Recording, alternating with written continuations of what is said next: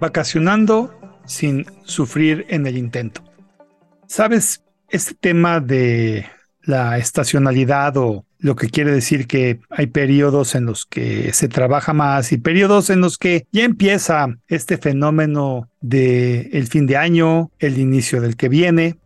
Y bueno, se viene una época de fiestas, se viene una época de vacaciones, se viene una época de descanso. Eh, y bueno, el estado de ánimo de la gente empieza a cambiar y empiezan a suceder cosas que típicamente son decisiones equivocadas en cualquier otro momento y en este momento no nos importa.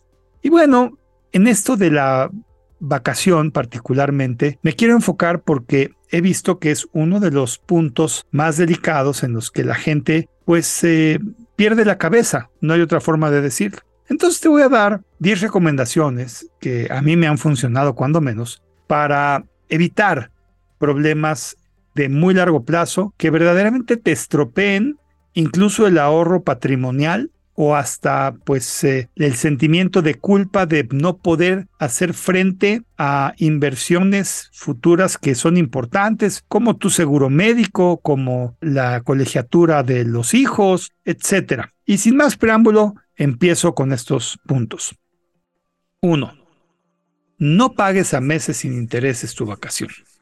Sí, yo sé que suena horrible lo que estoy diciendo, eh, pero ¿qué pasa con esto de los meses aún sin intereses? Donde aclaro, meses con intereses, definitivamente olvídalo para siempre. Pero ¿por qué hago este hincapié en no pagar a meses eh, sin intereses? La verdad es que no eres dueño del futuro, no sabes lo que puede venir después.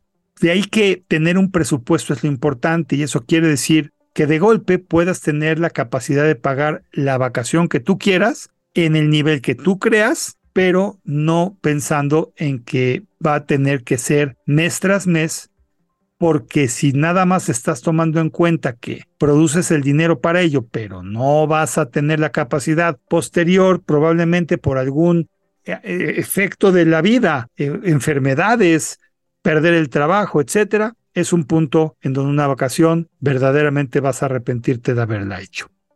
Dos, ¿cuánto debes o puedes pagar? También va a sonarte frío lo que estoy diciendo ahorita, y vas a decir, Moisés, ¿por qué se te ocurrió hacer este podcast exactamente en diciembre de 2022? Pero bueno, eh, ni modo, eh, lo vi venir y se me ocurrió que es importante decirte que en mi opinión, jamás debes de gastar en una vacación más del 5% acumulado de lo que ganas en un año. Esto realmente puede sonarte muy poco, y si verdaderamente no te alcanza para la vacación que quieres, mi opinión es que ahorres meses antes ese 5% hasta llegar al valor de lo que es tu vacación soñada y entonces aplique el primer punto que te dije de poderlo pagar todo de golpe. Pero ¿cuánto asignar a una vacación? Mi opinión es no más del 5% de lo que ganas en un año. 3. Por favor, planéalo con tiempo todo al último es lo peor que puedes hacer. Tanto hoteles como aviones van a ser más baratos, o vamos a decirlo de otra manera, menos caros si se precompran con meses de anticipación. He notado que en aerolíneas, más o menos 90 días antes, es cuando puedes tener cosas excepcionales y en raras ocasiones también descuentos de último momento, los cuales, como insisto, son demasiado raros. 4 calidad o cantidad. Pues tienes una decisión que hacer.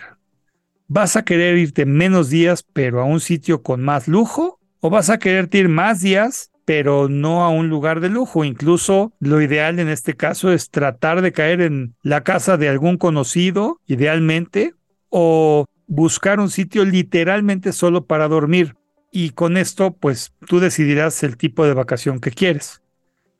Y conozco los dos efectos. Hay gente que quiere irse solo un fin de semana, pero a morir de lujo, y habrá el que quiere irse 10 días, pero pues simplemente cayendo de aquí a acá y de acá para allá y durmiendo durante el transporte de un lugar a otro y las dos eh, opciones son válidas.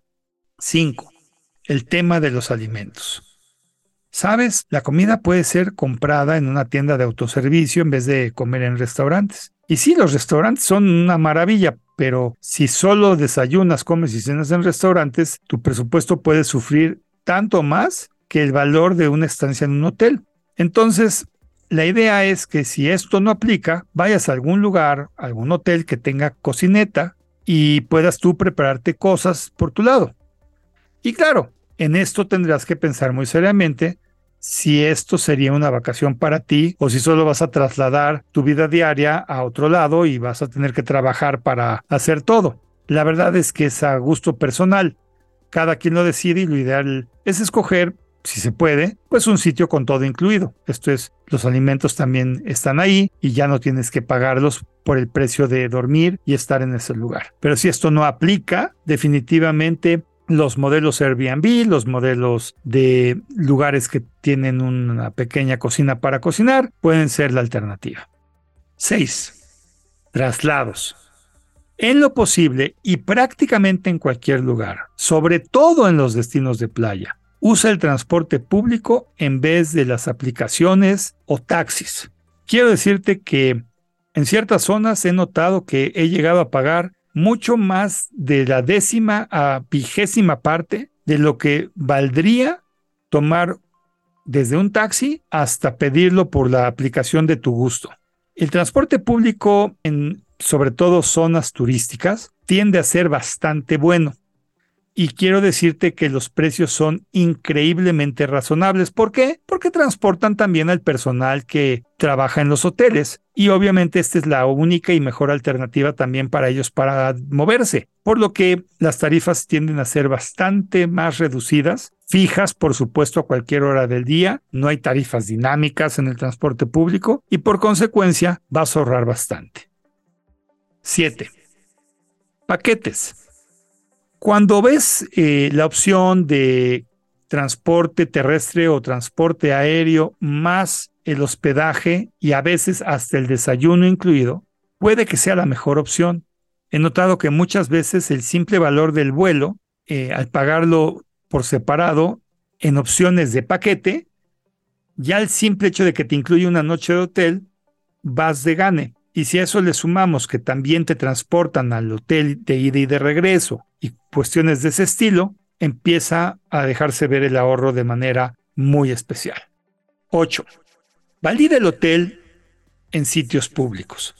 Y al decir públicos es no leas las reseñas de los hoteles en los sitios de los hoteles. Es como hablarle al espejo siendo tú la madrastra de la Bella Durmiente o de cualquiera de los productos que Disney ha hecho, en donde espejito, espejito, quién es el hotel más bonito, pues obviamente te van a decir que son ellos mismos y no van a ponerte ninguna crítica negativa a él. Sitios como tripadvisor.com y otros equivalentes pueden ser la mejor alternativa para que gente como tú y como yo haya documentado lo que considera que es verdaderamente X o Y hotel. Quiero decirte que más de una de cada dos veces que yo viajo y no conozco un hotel, o incluso cuando llego a lugares, pero me doy una vista para ver esto, casi siempre he caído en hoteles nuevos o totalmente diferentes para mí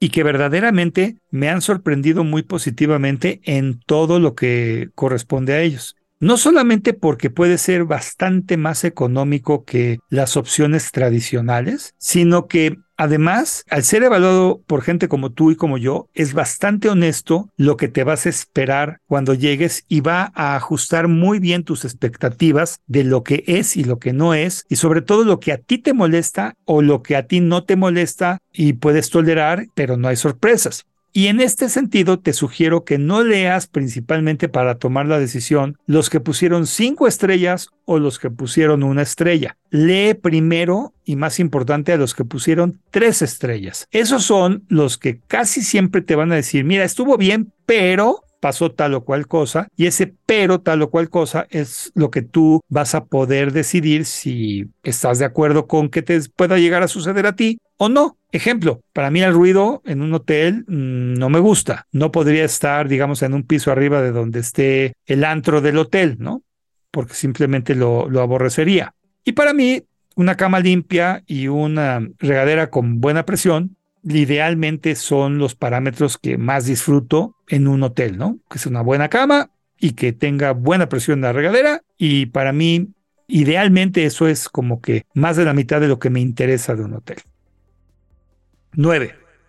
Actividades y diversiones. Esto también es increíblemente delicado.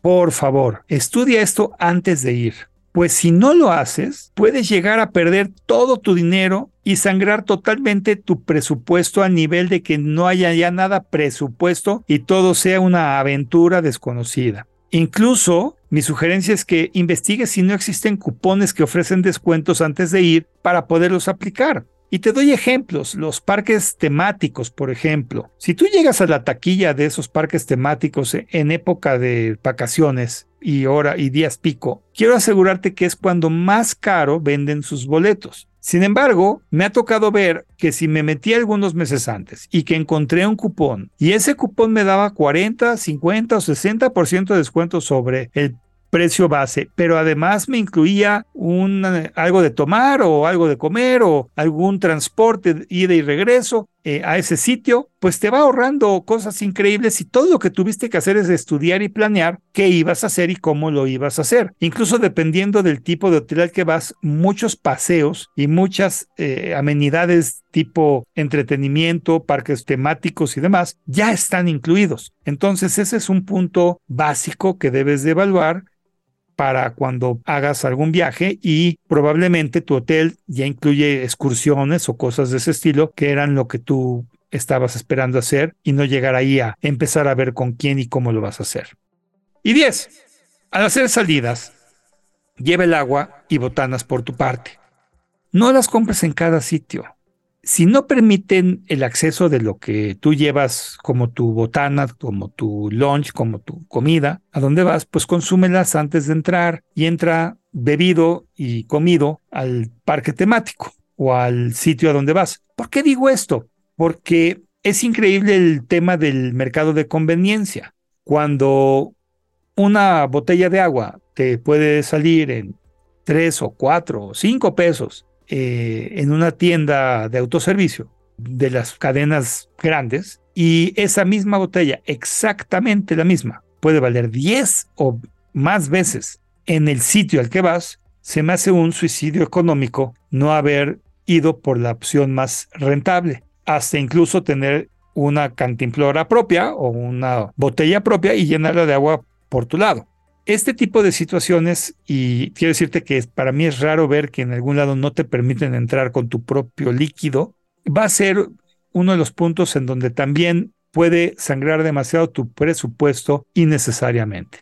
Bien, pues como conclusión, espero que estos 10 puntos hagan de tu vacación una cuestión muy agradable, que si es la primera vez que vas a salir en una época en la que, si bien la pandemia no ha terminado, está un poco más controlada y has optado por salir unos días a descansar, te deseo que de verdad lo hagas y verdaderamente como última recomendación, por favor, no te conectes. Conéctate a tu vacación, que todo el Internet, tu correo electrónico, tu mensajería corta y lo que tenga que ver con lo que haces, seguro va a poder esperar y a ti te va a hacer verdaderamente más productivo después. Ojalá y me hagas caso. Soy Moisés Polishuk y agradezco que me hayas escuchado. Hasta la próxima.